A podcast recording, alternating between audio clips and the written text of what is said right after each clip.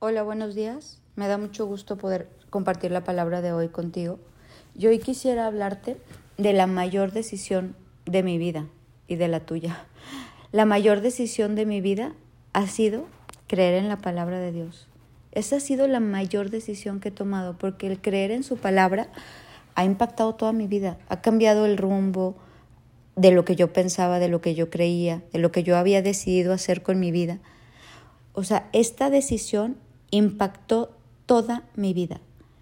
Ha sido la mayor decisión que he tomado y la verdad no me arrepiento, porque el creer en la palabra de Dios, en creer en Jesús, ha transformado mi vida de tal manera que no puedo más que doblar la rodilla y dar gracias. Esa mayor decisión de mi vida ha traído bendiciones. No te digo que me ha sido fácil el camino, ha sido bien difícil. ¿Por Porque he tenido que cambiar muchas formas de pensar, de actuar. He tenido que trabajar mucho conmigo misma, con mi carácter, con mis decisiones, con mi forma de ver la vida, de sentir, con mi corazón, pero dando un fruto que la verdad jamás había podido imaginar. Yo nunca me imaginé poder tener esta relación que hoy tengo con Dios. Nunca, nunca me imaginé que podía este, conocer la palabra de esta manera, conocer a Jesús, tener esta fe en la palabra como si fuera el aire que me da la respiración. El haber conocido la palabra y haber creído en ella, haberla llevado a la práctica, estarla llevando a la práctica aún todavía, este actuar conforme lo que me dice la palabra ha sido la mejor decisión que he tomado. La mejor decisión porque hay muchas personas que leen la palabra y la oyen, pero no han decidido aplicarla. O la aplican dependiendo cómo se acomoda, ¿no? Ah, este día sí me gustó la palabra, la voy a aplicar. Este día no me gustó la palabra, no la voy a aplicar. Pero el aplicarla todos los días con las cosas que queremos y nos gustan y con las que no queremos y no nos gustan, eso es lo que ha traído una bendición a mi vida, poner la fe en Jesucristo, en Dios, creer en ese amor que me tiene Jesús, creer en cada palabra que está escrita, creer en esos planes de bienestar y no de calamidad, ha sido la mejor decisión que he tomado en mi vida. Y yo quiero preguntarte si tú has tomado esta decisión.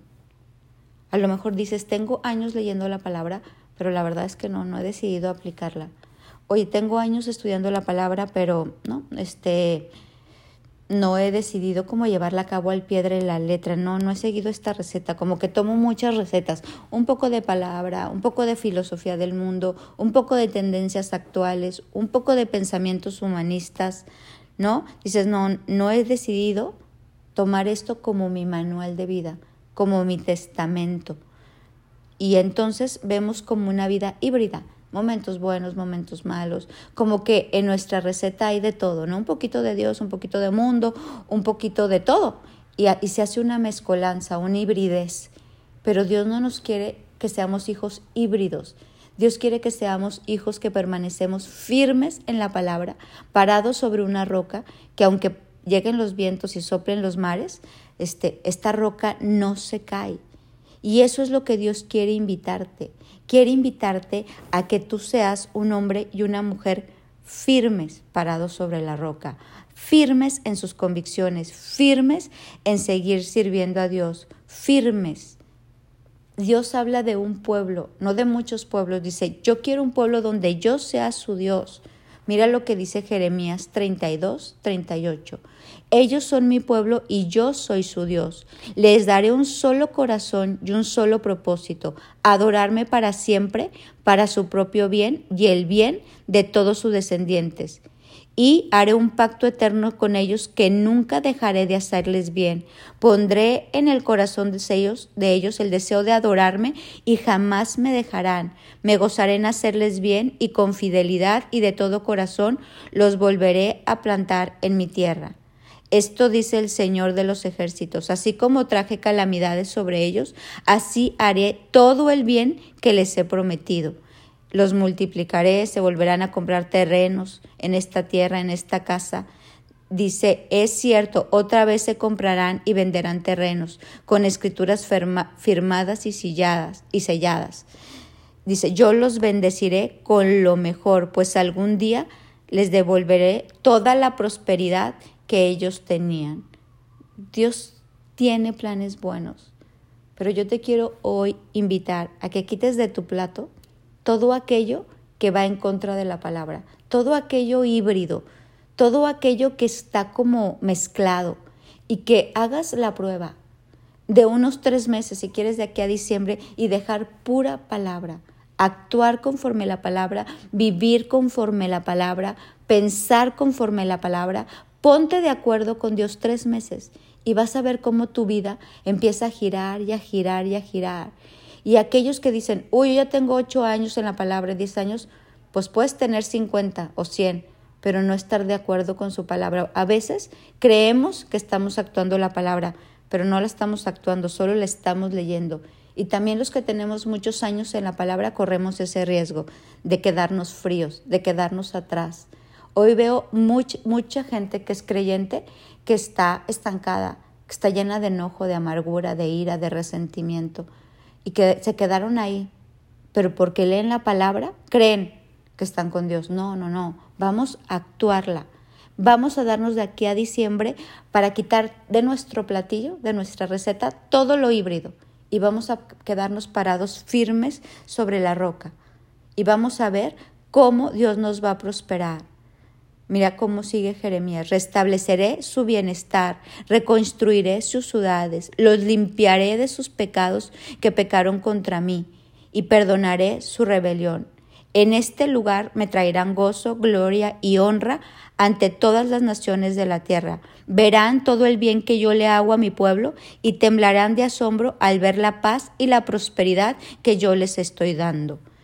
Dice, ustedes dijeron, es una tierra desolada, las calles están desiertas. Sin embargo, dice Dios, se volverán a oír las risas y las voces de alegría, voces felices del novio y de la novia, canciones alegres de personas que traen sus ofrendas de gratitud al Señor.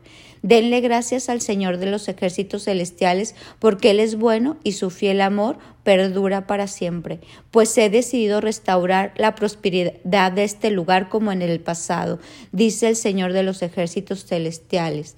Otra vez habrá pastizales, pastores que llevarán sus rebaños. Una vez más contarán sus rebaños en la soña montañosa. Dice a los alrededores de Jerusalén y en todas las ciudades. Este es el día, dice el Señor, que haré por mi pueblo todas las cosas buenas que les he prometido. En esos días y en este tiempo estoy levantando a mi siervo David. Hará lo que es justo y correcto. En este día será salvo. Mi pueblo vivirá seguro. El Señor es nuestra justicia. El Señor tendrá siempre este descendiente sentado en su trono y habrá muchos sacerdotes para ofrecerme ofrendas de grano y sacrificios. El Señor Dice, así como yo no puedo romper mi pacto con el día y con la noche, de, modo que uno no siguiera el otro, solo entonces así se rompería mi pacto con mi siervo. Solo así él no tendría descendientes para reinar en su trono. Lo mismo ocurre con mi pacto. Así que no se puede, como no se pueden contar las estrellas de los cielos, ni se puede medir la arena de la orilla del mar, así multiplicaré los descendientes de mi sierva y de los que ministran delante de mí. Me encanta, un Dios que ama a sus hijos, que ama a los que le sirven, a los que trabajan para Él, a los que proclaman su palabra. Hoy quiero de verdad invitarte a tomar la mayor decisión de tu vida. Quita todo lo híbrido de tu plato, de tu receta, y deja solo palabra, tres meses. Aplícala y verás cómo se abren las ventanas de los cielos para tu vida y todas estas promesas se manifiestan en tu vida. Las lluvias tardías, las lluvias que vienen en verano, es bendiciones y bendiciones, porque Dios tiene ganas de bendecir. Es un tiempo de bendecir, es un tiempo donde sus hijos resplandecerán. Bueno, pues yo te dejo esta tarea, te invito a hacerlo. No pierdes nada y ganas mucho. Que tengas un bendecido día.